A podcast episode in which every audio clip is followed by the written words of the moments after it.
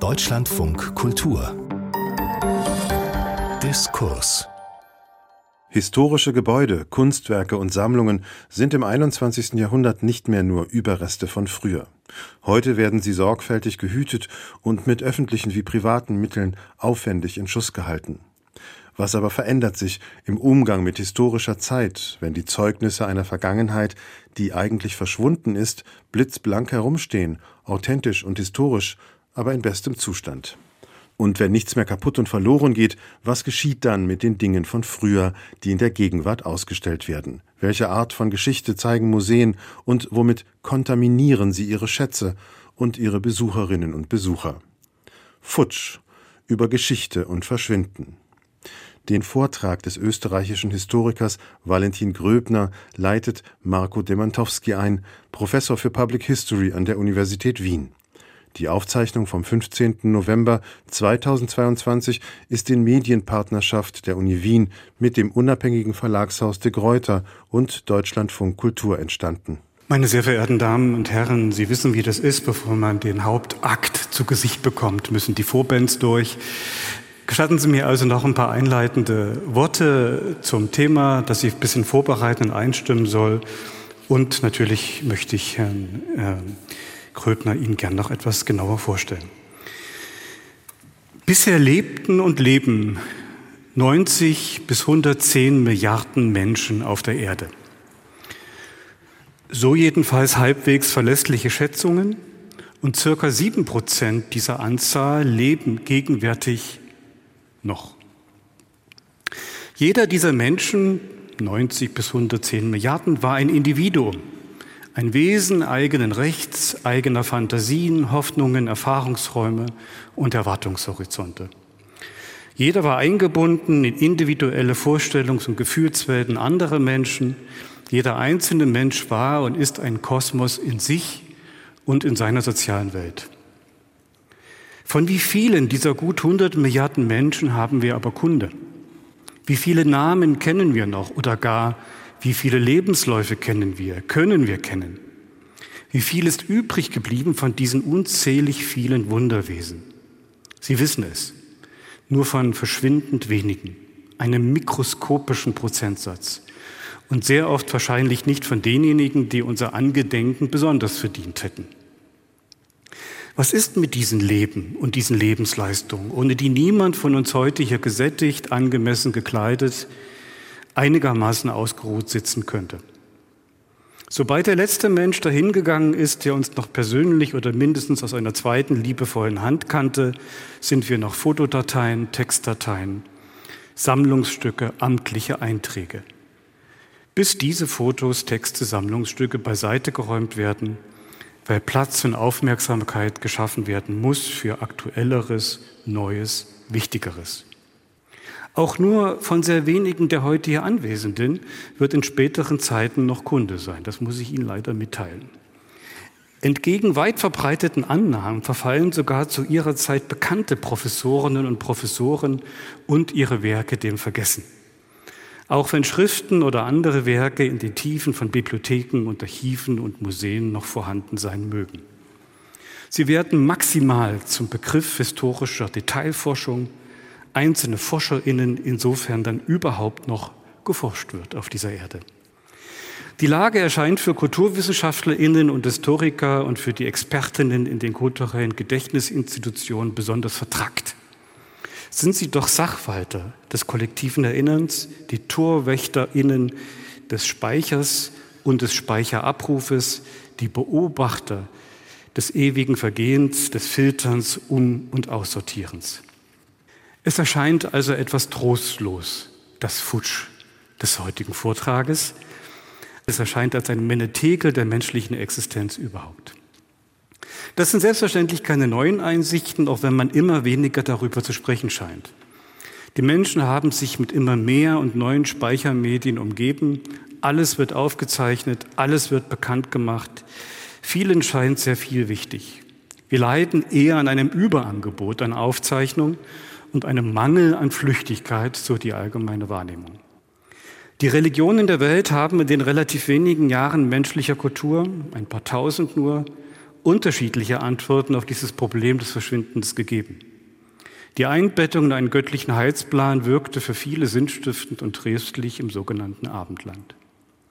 Im Kulturraum des Dharma mit seiner Grundvorstellung des Samsara konnte man das Verschwinden und zum Verschwinden bringen selber als Element göttlicher Weltordnung begreifen, nicht nur als bedauerliche Unumgänglichkeit.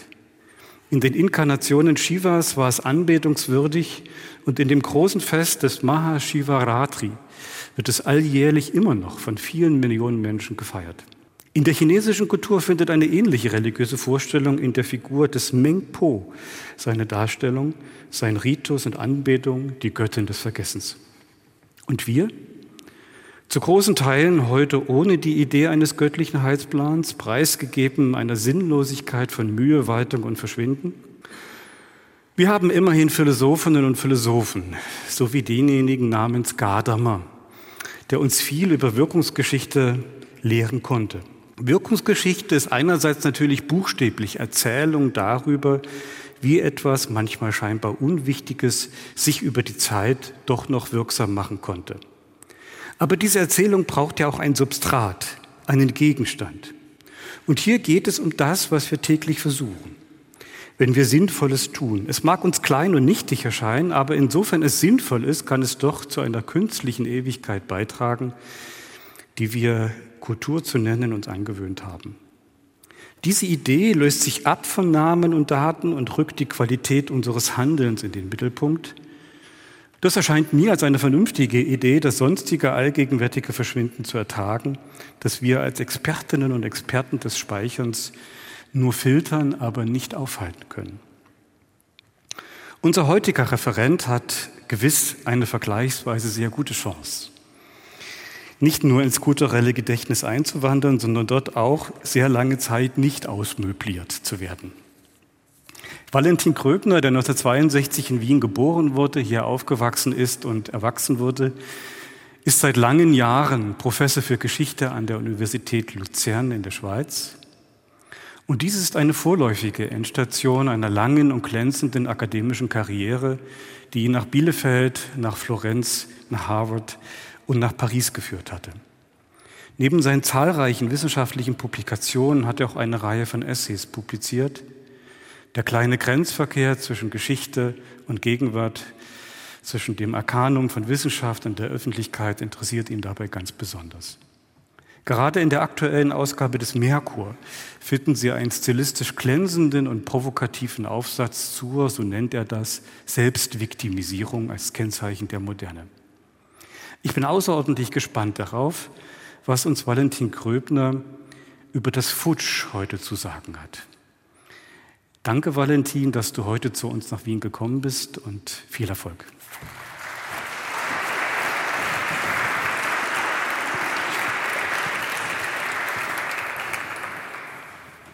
Danke. Magnificenz, Spectabilis, liebe Kolleginnen und Kollegen, liebe Freunde. Es ist für mich erst einmal als ausgewanderten Wiener eine große Ehre, hier eine neue Vortragsreihe eröffnen zu dürfen, weil ich bin hier aufgewachsen, ich habe hier Matura gemacht und in diesem Gebäude mein Studium begonnen, Herbstsemester 1980. Das ist unendlich lang her. Ich bin mit dem Nachtzug hierher gekommen und mh, mm, da hat man Zeit zum Nachdenken. Und ich habe mir überlegt, ob man als Professor für Geschichte nicht so eine Art Reisezauberer ist. Ein Zaubertrick kann man auf der Homepage des Zauberkünstlers Alec Porter nachlesen, ist eigentlich ein Spiel gegen die Zeit.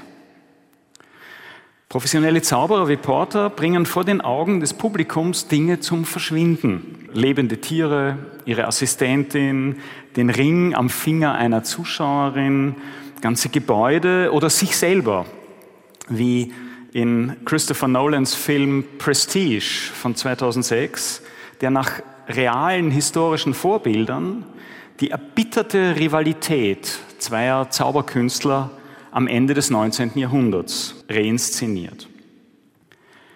Der verschwundene Mann muss wieder auftauchen, noch bevor das Publikum Beifall klatschen kann, verkündet bei Nolan, einer der beiden Zauberer. Jeder Zaubertrick, und davon handelt der ganze Film, beruht auf Ablenkung. Aber weiß man immer, was die Ablenkung ist und was der Zaubertrick? Historiker sind ebenfalls Illusionisten. Auch wir lassen gerne uns selber verschwinden und auch wir spielen ein Spiel gegen die Zeit, nur andersherum. Wir zaubern auf immer Verschwundenes aus der Vergangenheit wieder her, mit Hilfe von alten Texten und neuen Bildern. Machtvolle Imaginationen jedenfalls, sodass alle Zuschauer hinterher schwören, sie wüssten ganz genau, wie es damals gewesen sei im Mittelalter der Babenberger oder bei den Habsburgern oder im Florenz der Renaissance. Die Renaissance ist ein schönes Beispiel dafür, dass die Berufspraxis von Historikern und Zauberern nicht sehr weit voneinander entfernt ist. Ähm, bei den Feiern zum 200. Äh, Geburtstag von Jakob Burckhardt 2018 in Basel wurde dessen Schreibtisch als Emblem und als Logo seiner bahnbrechenden Bedeutung präsentiert, aber der Schreibtisch war leer. Er wurde also nicht als Arbeitsgerät, sondern als eine Art Altar oder Reliquie einer verehrungswürdigen Vergangenheit präsentiert, die verspricht, die Betrachter direkt in die Welt des Meisterhistorikers vor 150 Jahren zurück zu entführen. Offensichtlich gibt es gerade im 21. Jahrhundert oder wenigstens in Basel magische Dinge, die den Betrachtern die Reise zurück in ein historisches Früher versprechen. Und manchmal sind diese Artefakte so groß, dass man sie leicht übersieht, weil man sich in ihnen befindet, wie im Fall des Hauptgebäudes der Universität Wien, in dem wir gerade sind. Denn der wild entschlossene historische Enthusiasmus der 1870er Jahre hat hier eine ästhetisch befriedigende Renaissance neu gebaut. Und zwar eine, die es außerhalb der Schriften von Jakob Burckhardt nie gegeben hat, beziehungsweise nur als ihr eigenes Remake mit sehr viel Golddekoration durch Heinrich Ferstl von 1872, also gut 400 Jahre später, im Nachhinein.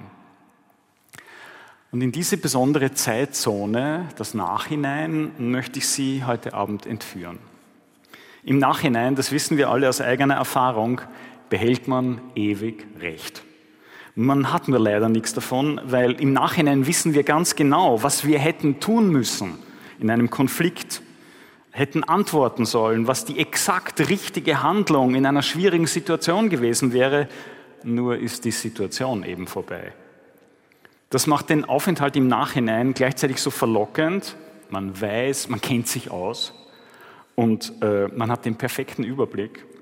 Und gleichzeitig so frustrierend. Es ist vorbei, für immer und es lässt sich nicht mehr ändern. Public History, das heißt der öffentliche und politische Umgang mit Geschichte, ist diesem Paradox eng verbunden. Über Historisches wird dabei in zwei Begriffen verhandelt, die wir in der Alltagssprache gewöhnlich als Synonyme verwenden, nämlich Vergangenheit auf der einen Seite und Geschichte auf der anderen.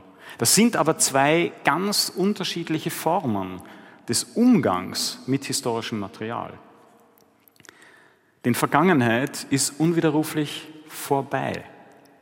Egal, ob sie 600 oder 50 oder drei Jahre zurückliegt, das ferne Jahr 2019 zum Beispiel. Vergangenheit ist radikal weg. Ein riesiger Gletscher aus gefrorenen Fakten, der unablässig von uns weiter weg sich bewegt. Ein für immer unzugänglich gewordener Zeitbezirk.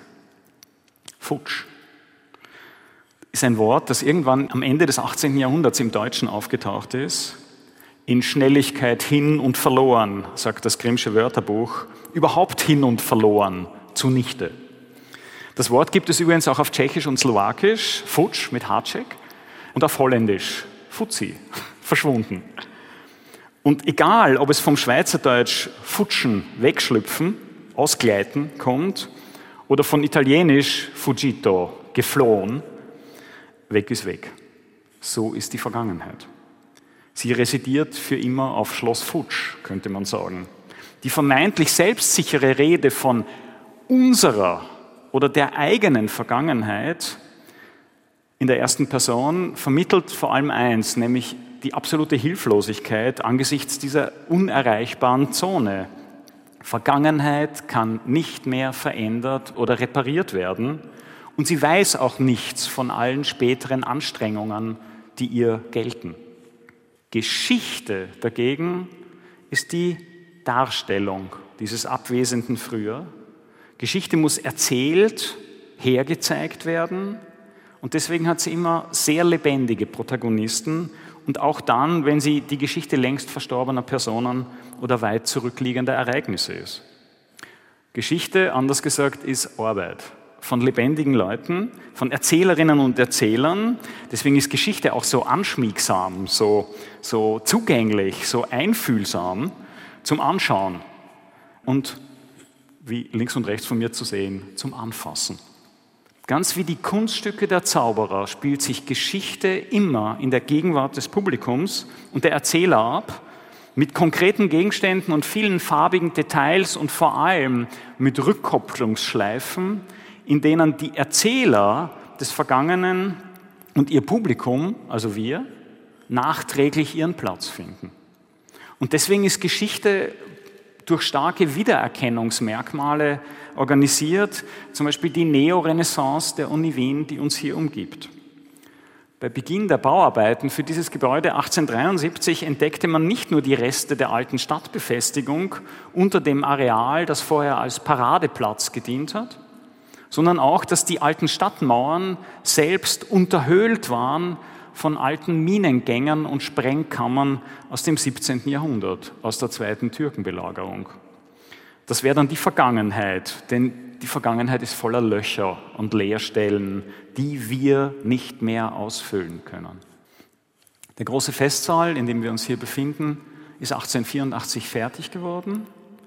Hier hat am 16. November 1932, also morgen von 90 Jahren, der frisch gewählte Rektor der Universität Wien, Othenio Abel, in seiner Inaugurationsrede ein pathetisches Bekenntnis zu Großdeutschland verkündet. 1932, Sie haben schon richtig gehört, unter dem Jubel der nationalsozialistischen Studentenverbände, die ihm ein halbes Jahr vorher mit großem Erfolg die Mehrheit bei den Studentenwahlen gewonnen hatten. Hier erinnert und daraufhin sofort beschlossen haben, die Universität judenfrei zu machen und amerikanische Austauschstudenten zu verprügeln. In diesem Gebäude erinnert nichts daran.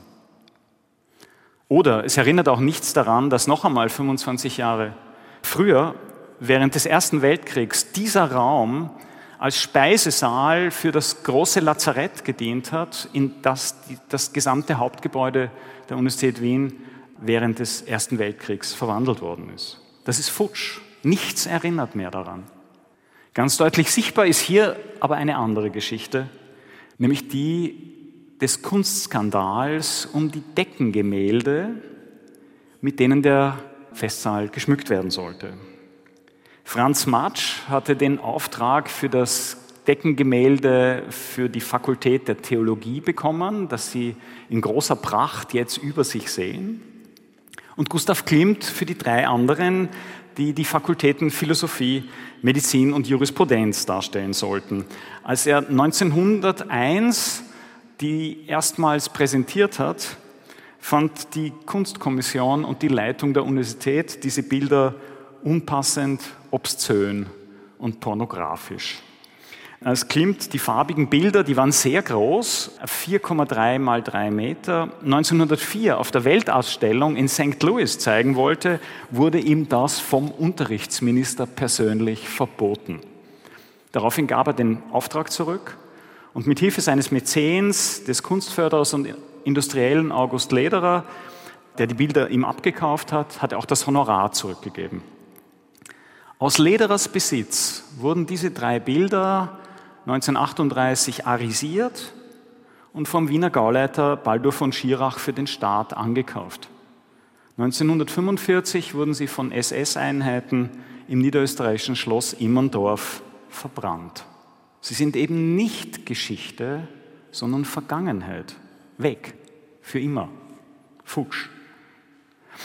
So bedauerlich das sein mag, historisch, Marco Demontowski hat das schon angedeutet, ist das der Normalfall. Alle Spezialistinnen wissen, wie unglaublich wenig von der riesigen kulturellen Produktion des antiken Griechenland und Rom übrig geblieben ist. Die gesamte Malerei, der allergrößte Teil der Literatur und Philosophie und von der Plastik und Architektur nur ganz, ganz wenige kaputte Überreste. Futsch. Aber dasselbe gilt für die mittelalterliche Malerei. Neuere Schätzungen gehen davon aus, dass 95 Prozent der Bilder, die in Europa vor dem Jahr 1500 gemalt worden sind, weg sind. Futsch. Und bei gedruckten Traktaten sieht das nur ein bisschen besser aus, denn ein Drittel aller Inkunabeln, das heißt der vor dem Jahr 1500 gedruckten Texte, ist verloren. Und ein weiteres Drittel ist nur in einem einzigen Exemplar erhalten. Aber ähnliche Zahlen gibt es für das Industriezeitalter. Radio, das Wundermedium der Zwischenkriegszeit, der allergrößte Teil der frühen Radiosendungen ist futsch. Traummaschine Kino. Die Hälfte aller Filme, die vor 1940 entstanden sind, sind für immer verloren. Und dasselbe gilt für die Bildtechnik der Moderne schlechthin, die Fotografie. Von Beginn an war die Fotografie dafür gepriesen worden, Wirklichkeit präzise festzuhalten und für die Nachwelt zu bewahren. Die eingefrorenen Momente der Fotografie, hat ein begeisterter Zeitgenosse 1851 geschrieben, würden zukünftigen Historikern unersetzliche Dienste leisten. In den 160 Jahren zwischen der Erfindung der Fotografie und dem Ende des 20. Jahrhunderts sind allein in der Schweiz etwa 140 Millionen Fotos gemacht worden. Davon ist heute noch etwas mehr als ein Drittel vorhanden, schätzt eine Studie von 2014. Und diese Fotos zerfallen. Und zwar umso schneller, je jünger sie sind. Die Farbfotos meiner eigenen, Pub und nicht nur in der Schweiz, zerfallen in Österreich natürlich auch. Die Farbfotos meiner eigenen Pubertät zum Beispiel, aus dem Wien der 70er Jahre, sind schon jetzt sehr verblasst und rotstichig und in zehn Jahren wird auf ihnen nichts mehr zu erkennen sein finde ich selber gar nicht so schlimm, ehrlich gesagt. Dasselbe gilt für unser heutiges Wundermedium Internet. Daten müssen dauernd neu kopiert werden, sonst werden sie unlesbar, wie die Floppy-Disks aus den 1990er Jahren, die ich beim Aufräumen manchmal noch finde. Für Festplatten und Server gilt dasselbe. Lektion aus der Technikgeschichte, je dichter Daten gespeichert werden, desto fragiler sind sie den Fantastilliarden von Texten und JPEG-Fotos, kein sehr stabiles Format. Auf den sozialen Netzwerken, dem muss man einfach viel Glück wünschen. 2013 hat eine Studie herausgefunden, dass nach nur zweieinhalb Jahren 30 Prozent aller Informationen auf Facebook unauffindbar geworden waren. Die Entstehungsgeschichte von Second Life, MySpace und Instagram, hat ein Computerhistoriker vor vier Jahren geschrieben, ist heute nur noch in Bruchstücken rekonstruierbar, weil die digitalen Originalquellen dafür sind zum größten Teil futsch. Ewig schaut, wie wir hier sagen. Der Verlust von Bildern, Texten und Daten ist der Normalfall, aber dieses große Verschwinden ist für meine Firma, die historischen Disziplinen, Libido und Treibstoff in einem. Gerade die Lückenhaftigkeit der Überlieferung wird seit dem 19. Jahrhundert als Verlust und als methodische Herausforderung aufgefasst, der man mit immer ausgefeilteren Techniken der Rekonstruktion begegnen muss. In der Public History ist deswegen die Beschreibung der Vergangenheit als eine unbetretbar gewordene Zone immer kombiniert mit dem trotzigen Trotzdem, dem Wunsch nach Wiederherstellung und Wiederbesichtigbarkeit. Deswegen sehen Sie heute auch die drei verbrannten Klimt-Bilder über sich in Schwarz-Weiß-Reproduktionen nach Fotografien. Sie sind 2005 im Rahmen einer Ausstellung hier angebracht worden. Aber wer sie in Farbe sehen kann, kann sich die aufwendigen Rekonstruktionen anschauen, die letztes Jahr im Rahmen der Ausstellung Klimt versus Klimt aufs Netz gestellt worden sind. Wir sind nämlich nicht gut drin, das Verschwinden der Vergangenheit zu akzeptieren. Es macht uns betreten. Wir wollen zurückspulen, zurückkehren, reparieren, wiederherstellen. Undo hat diese Taste früher auf den alten Computertastaturen geheißen. Das ist das große Versprechen der Rekonstruktion, das man, glaube ich, in diesem Raum ganz besonders schön sieht. Noch einmal von vorne anfangen. Das Echte von früher, aber ganz frisch. Die Unterscheidung zwischen dem unwiderruflich Verschwundenen und dem nachträglich Wiederhergestellten ist die Kernkompetenz aller historischen Fachdisziplinen. Es ist das, was die Geschichte und die Kunstgeschichte und die Archäologie und ihre philologischen Schwesterdisziplinen zur Wissenschaft macht. Nämlich die begründete und nachprüfbare Unterscheidung, ob irgendein Überrest tatsächlich aus der Zeitzone kommt, wie er behauptet, oder ob er nachträglich hergestellt worden ist. Und gleichzeitig ist diese scharfe, klare Unterscheidung auch immer ein bisschen skandalös. Äh, man könnte auch ernüchternd dazu sagen oder kränkend, weil sie dem Wunsch des Publikums nach unproblematischer Weiterverwendung des ganzen schönen Klumperts von früher und der Geschichten widerspricht. Geschichte, also nachträgliche Rekonstruktion, Remake muss immer mit Wahrheitsfunktionen aufgeladen werden. In der Zeit von Jakob Burckhardt und Heinrich von Ferstel war das Lieblingsvokabel dafür der Geist. Auch dem Hauptgebäude der Uni Wien wurde von begeisterten Kritikerinnen und Kritikern bescheinigt, es gebe perfekt den Geist der Renaissance wieder, komplett mit Franz Josef als Monumentalstatue im Schlafrock vorne im Flur ähnlich wie den im 19. Jahrhundert neu gebauten neogotischen Kirchen bescheinigt wurde, äh, sie verkörperten den wahren Geist der Gotik, was auch immer das sein mag. Im 21. Jahrhundert verwenden wir für dieses Ineinanderblenden oder Pürieren von Vergangenheit und Geschichte zur emotionalen Geschmacksverstärkung ein neues Vokabel. Sie kennen es alle. Es heißt Authentizität.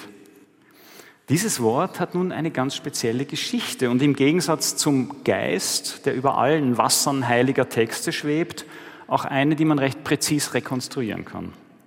Authentisch kommt ja buchstäblich aus der Vergangenheit von altgriechisch authentes, eigenhändig, ein juristisches Vokabel, ursprünglich ging es um Gewaltverbrechen. Im Sinne von echt wird es ab dem 13. Jahrhundert verwendet. Nach der Eroberung von Konstantinopel durch christliche Kreuzfahrer 1204 wurde Westeuropa mit Reliquien aus der geplünderten byzantinischen Hauptstadt geflutet, die unklarer Herkunft waren.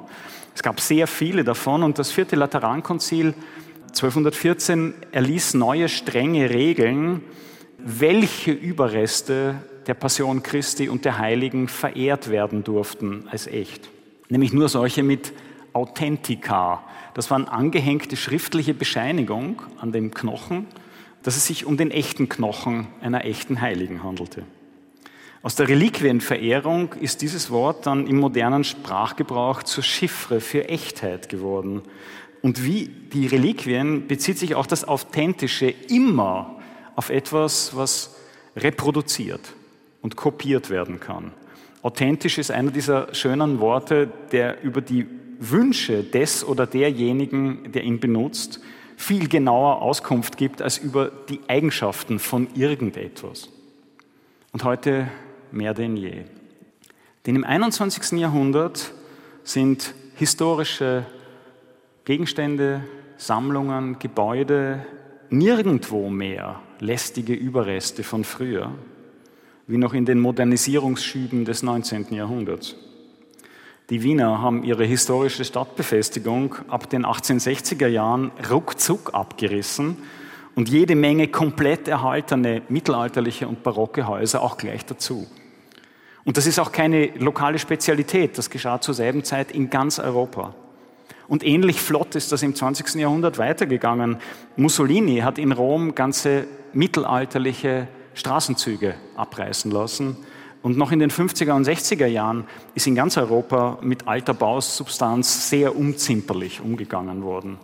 Aber heute werden historische Überreste sorgfältig gehütet, sie werden aufgefasst als unersetzliche Materialisierungen für kollektive Selbstbilder, für nationales Erbe und kostbare Ressourcen touristischer Vermarktung alles gleichzeitig.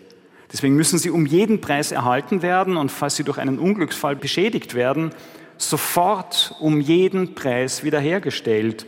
Denn ich weiß nicht, ob Sie sich an die Wellen von Erregung über den Brand des Theaters La Fenice in Venedig 1996 erinnern oder als die Anna Amalia Bibliothek in Weimar 2004 gebrannt hat oder der Dachstuhl der Kathedrale von Notre Dame de Paris 2018. Der Dachstuhl war eigentlich aus dem 19. Jahrhundert, aber das war egal.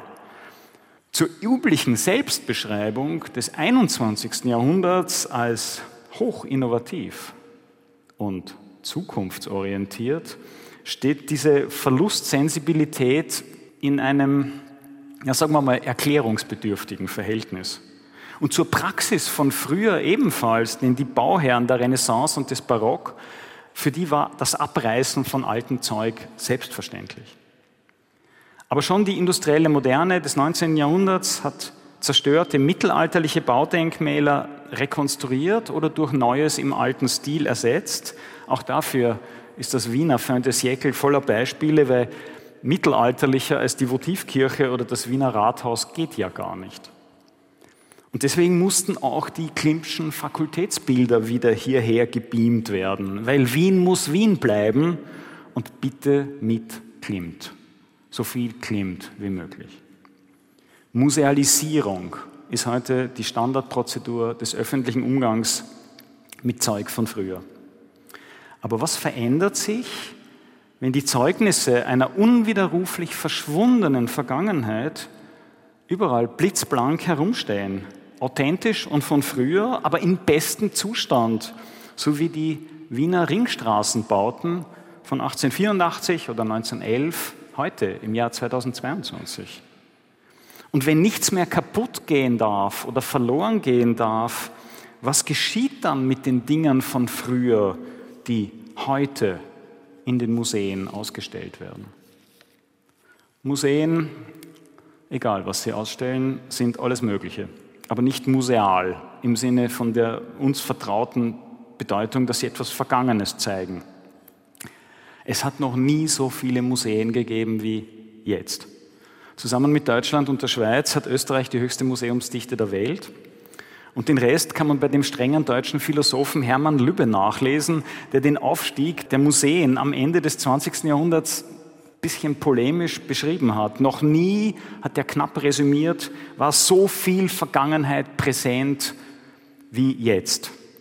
Das war vor 25 Jahren. Und seither sind noch viel mehr Museen neu eröffnet und erweitert und dazugekommen. Denn Museen können offenbar immer nur wachsen, nie schrumpfen. Denn schließlich müssen sie sich messen an denen der Vorgänger, der Nachbarn, der Konkurrenten, der Vorbilder aus anderen ehrgeizigen Kulturmetropolen, die einander einholen und übertreffen wollen. Museen sind Zeitkapseln, Hüllen, Schutzräume, weil sie so tun, als ob in ihrem Inneren die Zeit nicht weiterläuft. Wenn ein Gegenstand im Museum präsentiert wird, ist er nämlich in einer besonderen Zeitzone angekommen, äh, seine Art wolkige Ewigkeit. Die materialisiert sich gewöhnlich als Vitrine. Obwohl durchsichtig lässt dieser Schaualtar hinter Glas den allergrößten Teil der Benutzungsvergangenheit dessen, was da ausgestellt wird, verschwinden. Denn so gut wie alle Dinge, die wir heute in den Museen bewundern, sind nicht für Museen gemacht worden. Einige, wie antike Tempelskulpturen oder mittelalterliche Altarbilder, waren Geschenke an religiöse Institutionen. Aber die meisten Exponate von früher, die in Museen gezeigt werden, sind einmal dafür hergestellt worden, verkauft, gekauft und benutzt zu werden. Sie waren einmal Waren. Für die Bilder von, sagen wir, Peter Paul Rubens, äh, Gustav Klimt oder Jean-Michel Basquiat gilt das ebenso wie für ausgestopfte Tiere, Flugzeuge oder Fotografien. Ein Museum ist deswegen ein Museum, weil es alle früheren Preisschilder zum Verschwinden bringt. Museen sind Tresore gegen den Ablauf der Zeit, weil das, was in ihnen landet, nicht nur das Preisschild einbüßt, sondern auch nicht mehr verändert werden darf. Vor drei Tagen ist im Frankfurter Stadtmuseum die Ausstellung Alles verschwindet Rufzeichen eröffnet worden über den lokalen Künstler Karl Theodor Reifenstein, der am Ende des 19. Jahrhunderts die Frankfurter Häuser von damals auf mehr als 2000 Zeichnungen festgehalten hat. Und damit liefert dieses Museum noch ein schönes Paradox. Das Verschwinden ist eben nicht verschwunden, sondern im Museum zu besichtigen. Museen sind sakrale Territorien, eine Art Jenseits von Markt und Käuflichkeit. Das ist heute so selbstverständlich, dass man leicht vergisst, dass es in der letzten vergleichbaren Boomphase von Museen im 19. Jahrhundert ganz anders war. Die Ausstellungen antiker etruskischer Funde in London und Paris in den 1830er und 1840er Jahren zum Beispiel waren eng verbunden mit Ständen des Fachhandels, der gleich die in den Museen aufgestellt waren, wo die Besucher dann, nachdem sie die antiken etruskischen Gegenstände angeschaut haben, sich ihre eigenen etruskischen Gegenstände beim Fachhändler kaufen konnten. Selbstverständlich echt. Antiquitätenhändler und Museen haben das ganze 19. Jahrhundert so eng wie möglich zusammengearbeitet bei den großen militärischen Kolonialexpeditionen nach Lateinamerika, nach Asien, nach Afrika, waren Spezialisten aus den Museen und ihre Kollegen aus dem Kunsthandel direkt bei den Truppen sozusagen eingebettet, um interessante Objekte gleich vor Ort zu sichern und in die Museen, respektive in die Depots der Kunsthändler in London, Paris, Rom und so weiter abzutransportieren bis in die frühen 1930er Jahre. Museen sind Schutzräume ästhetischer Bewahrung oder Bewahrung im Namen der Ästhetik, in denen sich auch die Besucherinnen und Besucher so elegant und kultiviert wie möglich vorkommen können müssen. Museen haben den Dünkel sozusagen immer schon eingebaut, gerade weil sie aus öffentlichen Mitteln finanziert werden. Alles, was Museen zeigen, ist moralisch grundiert durch Distanzierung vom Erwerbsstreben, weil das, was sie zeigen, ja allen gehört, wenigstens theoretisch. Museen sind buchstäblich Tempel, denn die ersten solchen sakralen Anlagen waren Schatzhäuser seit der Antike. Dann haben erst Herrscher, dann Klöster, dann Kirchenschätze diese Funktion übernommen und schließlich die Museen. Das öffentliche Schatzhaus ist ein religiös aufgeladenes Refugium. Es verkörpert das Versprechen auf eine Art Himmel der Dinge von früher, auf ein Jenseits von überirdischen, sehr, sehr schönen Sphären außerhalb von kommerziellen Verwertungsketten. Deswegen sind Museen Kokons, Zeitkapseln. Sie wollen unübersehbar gebaute Ewigkeit sein.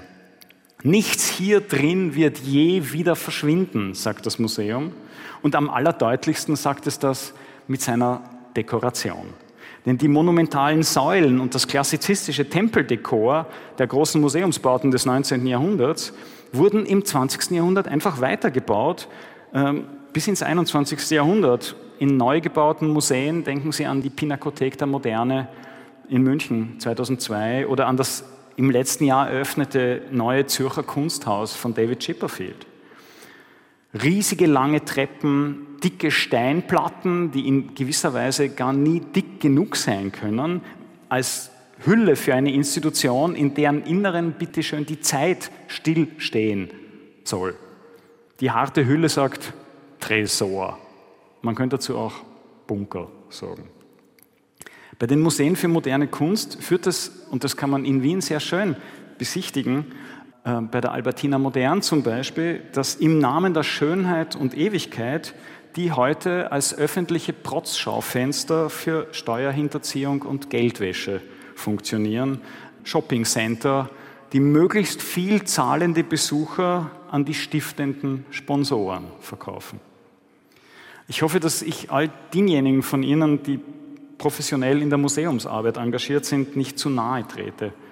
Aber was Museen in erster Linie ausstellen, sind nicht die unersetzlichen Kunstgegenstände oder die historischen Überreste von früher, sondern ihre eigene Glaubwürdigkeit als Institution. Die wollen sie ihren Besucherinnen und Besuchern zeigen.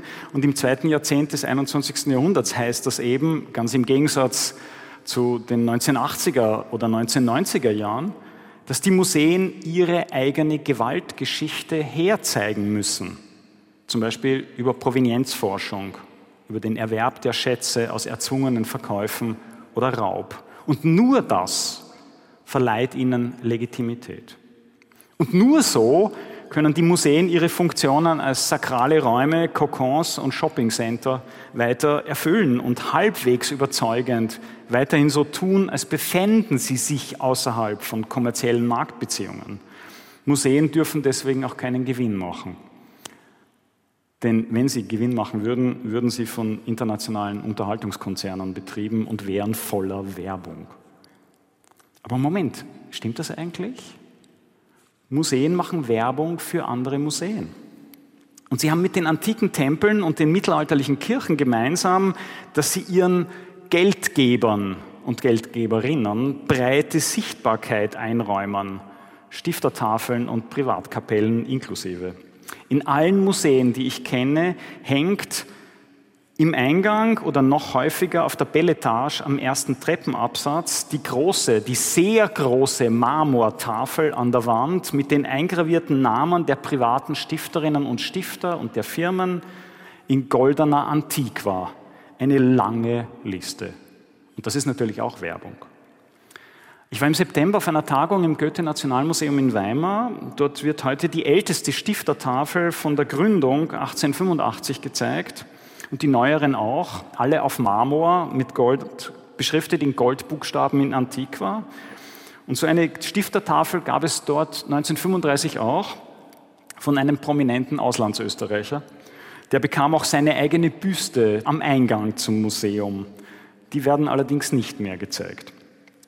Sind die Tafeln vom Hitler eigentlich noch da? Hat auf der Weimarer Tagung in der Sitzreihe vor mir ein deutscher Museumsfachmann seinen Kollegen halblaut gefragt könnte man in Wien, München, Berlin eigentlich auch fragen.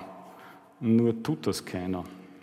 Weil die unpassenden Stiftertafeln von früher werden heute natürlich nicht mehr ausgestellt.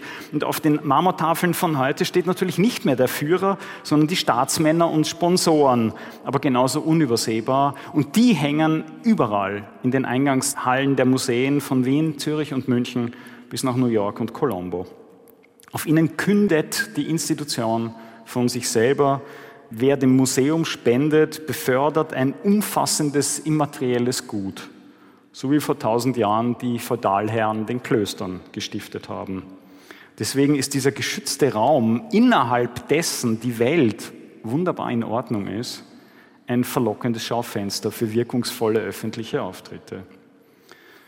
Museen sind, Entschuldigung, unersättliche, hungrige Trophäensammlungen. Deswegen treten sie so gerne als moralische und kritische Institutionen auf. Museen sind Reliquienschreine mit ihren Vitrinen für die toten Überreste. Und sie sind Container für Container, Behälter für Behälter, weil sie sind ja voller kleinerer Betrachtungskokons, diese Zeitkapseln aus Stein und Beton sollen ihre eigene Funktion als Schutzraum ebenso ausstellen wie ihre Zugänglichkeit und Transparenz. Am liebsten wären die Museen durchsichtige Bunker, könnte man sagen. Deswegen sind sie vermutlich nicht nur Tresor, sondern auch Panikraum. Das ist eine ganze Menge Aufgaben. Kein Wunder, dass die Museen in den letzten zwei Jahrhunderten dauernd umgekrempelt worden sind und immer mehr geworden. Man braucht eben ständig neue, aufdatierte Varianten der Ewigkeit. Weil sie gegen Zauber zum Verschwinden sind, bräuchte man eigentlich in Wirklichkeit alle 20 Jahre ein neues Museum. Und deswegen könnte man die Museen eigentlich auch in Plastik und bunten Sperrholz bauen oder ähm, als temporäre Installationen aus Fertigteilen Holz und Gips wie die Verkaufspavillons der industriellen Weltausstellungen des 19. Jahrhunderts, ihre heimlichen oder auch nicht so heimlichen, exakten architektonischen Vorbilder. Zeitkapseln gibt es ja wirklich. Sie sind aber luftdicht verschlossen und ihr Inhalt ist unsichtbar. Sie müssen außerdem an unzugänglichen Orten angebracht werden, entweder tief unter der Erde oder hoch auf Kirchturmspitzen, wie überall in Europa in den letzten 400 Jahren. Und damit wären wir bei den Paradoxa des Herzeigens der Dinge von früher. Kostbares altes Zeug zu präsentieren heißt, es unwiderruflich zu verändern.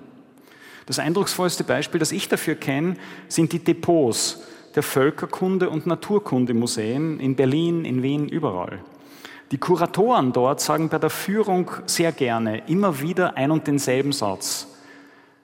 Die Dinge sollen zum Sprechen gebracht werden.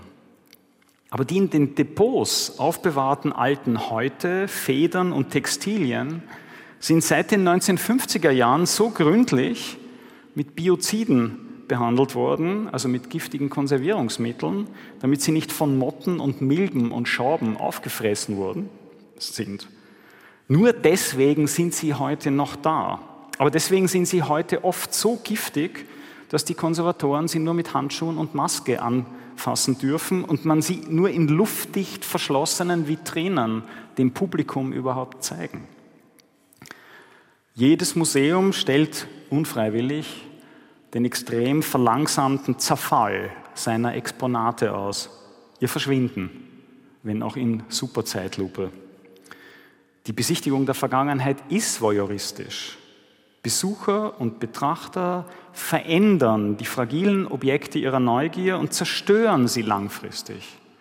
Und das gilt für die Höhlenmalerei aus dem Paläolithikum, Ebenso wie für das Goethehaus in Weimar, wie ich im September gelernt habe, das durch die ständig wachsende Zahl seiner Besucher kaputt geht. Weil ich in der Schweiz wohne, würde ich das gern das Prinzip Rhongletscher nennen. Äh, da gibt es ein riesiges leuchtendes Stück Eis hoch oben in den Bergen, der zusammengepresste Schnee von vielen Jahrtausenden. Das will man anschauen, deswegen baut man zuerst eine Straße hinauf und dann zwei große Hotels davor. Es soll ja komfortabel sein und dann bohrt man eine Eisgrotte hinein. Man will ja hineingehen in die stillgestellte Zeit, in diesen riesigen Wasserfall in Zeitlupe. Der Rhongletscher ist einer der ältesten Fremdenverkehrsattraktionen Europas seit gut 150 Jahren, aber von diesem Erfolg schmilzt er natürlich nur noch schneller.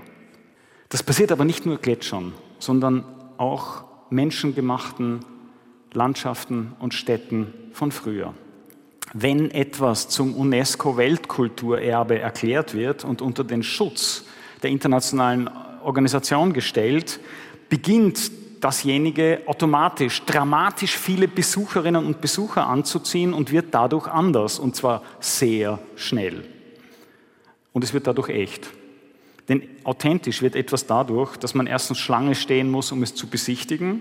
Es darf nicht jeder in den Kokon, in die Zeitkapsel. Und zweitens dadurch, dass man es nicht anfassen darf. Und blöderweise hat die Digitalisierung und die unendlich schnelle Verbreitung unendlich vieler Fotos in den sozialen Medien genauso wie die Vervielfältigungstechnologie Fotografie vor 150 Jahren die allgemeine Lust aufs Hinfahren und Anfassen des Echten nur noch gesteigert. Und nein, das wissen wir jetzt auch, nach zwei Jahren Reisepause wegen Covid-19, es gab kein Umdenken in Bezug auf Overtourism und globales Reisen. Im Gegenteil. Also nicht weniger, sondern mehr verschwinden. Auch wenn fleißige Unterhaltungs- und Gedächtnisinstitutionen mit großem Werbebudget mir beharrlich das Gegenteil versprechen. Die Vergangenheit wird trotzdem immer vergangener. Das ist einfach so. Jeder Mediziner wird Ihnen erklären, dass amputierte, verlorene, verschwundene Körperteile ihren Besitzerinnen und Besitzern richtig wehtun können. Weg ist weg, das tut weh. Und dagegen versprechen Vergangenheitsbesichtigungsinstitutionen Abhilfe. Museen sind deswegen, glaube ich, nicht nur Tempel, Reliquienschreine und Bunker, sondern auch Sanatorien, Kliniken zur Behandlung von Phantomschmerzen. Öffentliche Gedächtnisinstitutionen wie Museen haben einen Bildungsauftrag. Ich habe als Historiker einen Forschungsauftrag und das ist nicht dasselbe.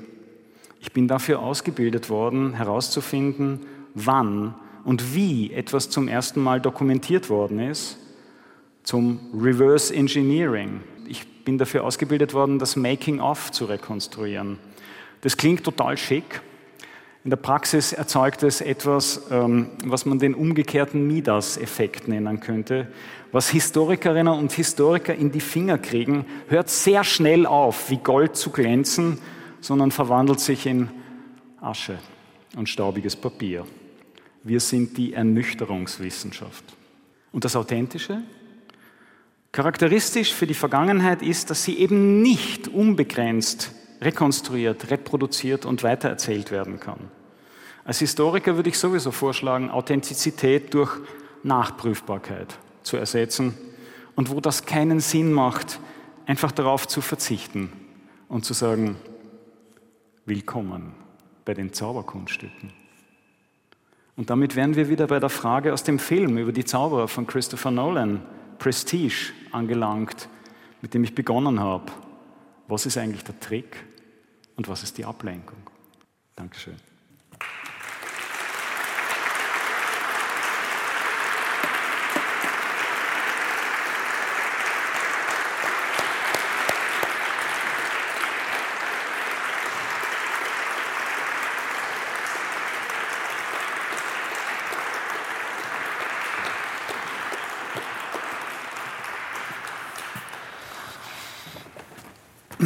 Ja, meine sehr verehrten Damen und Herren, das war jetzt viel Nahrung zum Denken und die Buchfassung dieses Vortrages wird mit Sicherheit, ich habe schon eine Idee für das Cover, wird mit Sicherheit so ein kleines Schild Authentica tragen, denn das war ein echter Kröbner und ich bin dir unglaublich dankbar. Ich danke Ihnen allen, dass Sie hier heute gekommen sind und uns Ihre Aufmerksamkeit geschenkt haben und wünsche Ihnen einen guten und sicheren Nachhauseweg. Vielen Dank.